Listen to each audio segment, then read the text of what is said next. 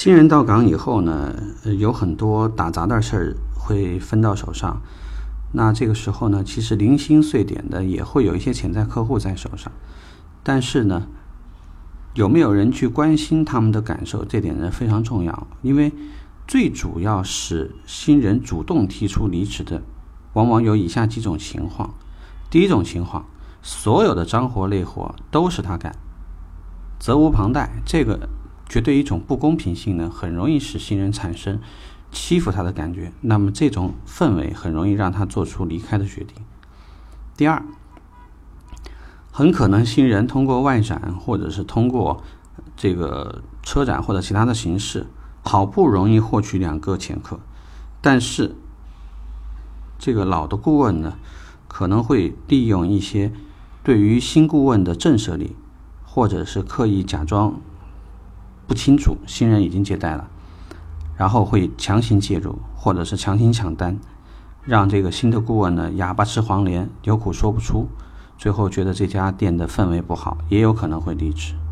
然后第三呢，就是销售顾问既然是外行转过来，或者是之前是没有汽车从业经验，那么显然他可能会有很多的问题是需要解答的，但是他可能没有拿到答案。当所有的不知道混在一起。拿着一张空空的配置单，不知道从哪开始，但是呢，又要面临各种考核。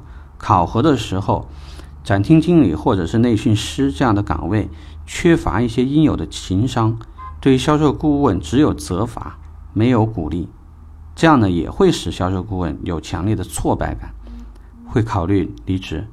这样呢造成的人员损失，有可能你前面培养了半个月，甚至是将近一个月的时间，但是这个人没有留下来。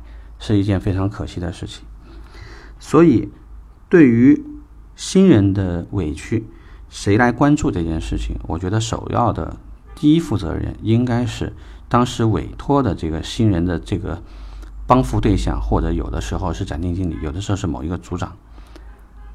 内训师和销售经理呢，应该在新人到岗的时候，根据这个人的情况调整一下新人培养计划，然后按照。每一个时间节点是否达成相应的目标，是否在某一个时期，呃，达到了预期的一个状态，无论从这个状态上面，还是从这个知识的掌握方面，他都跟上了。是不是还有什么其他的问题？需不需要每个星期进行一次谈心，面对面的去聊，去沟通一下？呃，未来对于工作的一个期望值或者职场的规划。有没有一些调整的一些想法？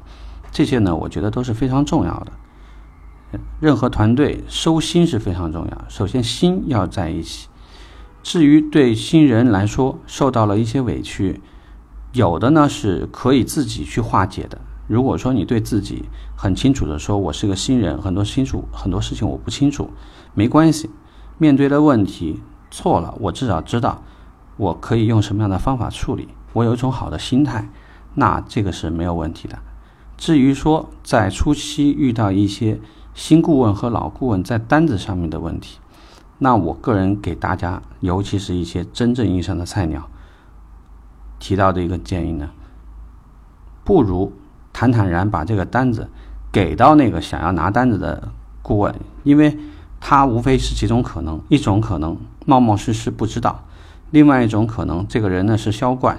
他对于潜客的敏感度很强，可能发现了这个客户呢有成交的这个可能性，但是在你手上是很可能会丢单的。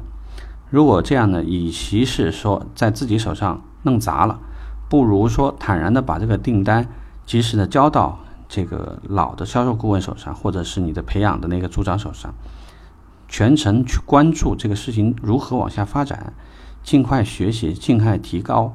这样呢，我相信。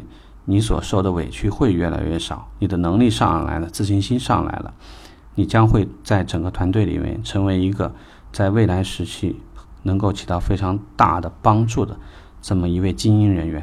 我们都期待那天的到来。好，这节课到此结束。